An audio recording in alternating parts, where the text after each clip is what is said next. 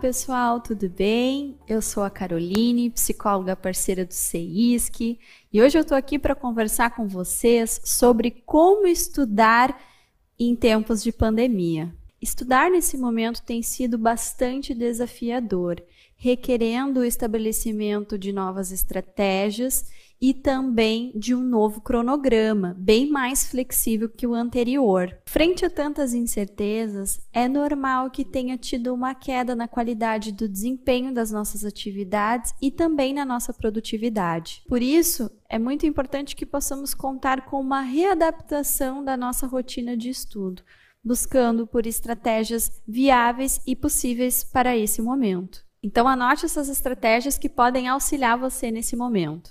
A primeira estratégia: procure estabelecer uma nova rotina de estudos. Mesmo que a prova tenha sido adiada, não jogue tudo para o alto.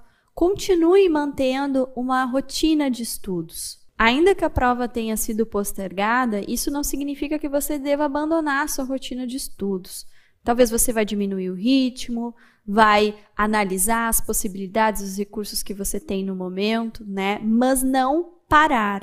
Lembre-se que o sonho foi adiado, mas não cancelado. E por isso ele precisa continuar vivo, né? Por isso da importância da gente poder alimentar as nossas perspectivas. Aproveite esse momento como uma oportunidade para você poder reorganizar os seus estudos e também como uma possibilidade de poder dialogar com outro assunto que não seja somente o da pandemia. Por isso, ajuste o que você consegue fazer dentro do seu ritmo, dentro do seu tempo e dentro das possibilidades viáveis e cabíveis para esse momento. A segunda estratégia é que você tenha um caderno de pequenas metas. Esse caderno vai ajudar você a estruturar as tarefas que você tem para fazer, das menores às maiores. Poder colocar no papel os seus objetivos e as tarefas que você tem para realizar ajuda você a criar uma organização e poder uh, enxergar, visualizar o que você vem realizando. Outro fator bem importante é que você possa estabelecer metas a longo prazo, né? Para que você não se cobre e não se exija demasiadamente. E que você possa valorizar o que você já vem realizando e não focando no que ainda está pendente. A terceira estratégia é que você aprenda a dividir em partes as suas tarefas. Você não precisa se sobrecarregar e fazer as, as tarefas que você tem todas em um único dia. Né? Você pode e deve aprender a dividir em partes podendo reconhecer o que é prioridade, o que tem que ser atendido naquele momento e o que pode ser deixado para depois. Por isso é muito importante você elencar o que é prioridade e organizar uma rotina diária de estudos dentro de um tempo estimado por você que respeite as suas limitações e as suas condições. A quarta estratégia é que você entenda o que de fato é ser produtivo. Muitas pessoas têm essa ideia equivocada de que ser produtivo é ficar horas e horas estudando, trabalhando, né, fazendo alguma atividade.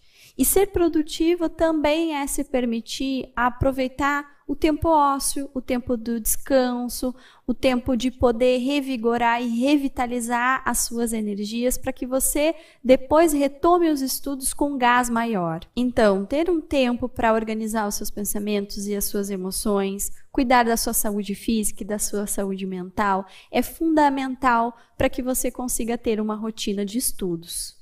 Lembre-se que a produtividade excessiva não é produtividade, é automatização dos pensamentos. Entendendo que nós não somos uma máquina, né? nós precisamos entender e respeitar as nossas emoções, as nossas fragilidades e poder se permitir a realizar essas pausas para poder uh, seguir com a produtividade das nossas tarefas profissionais.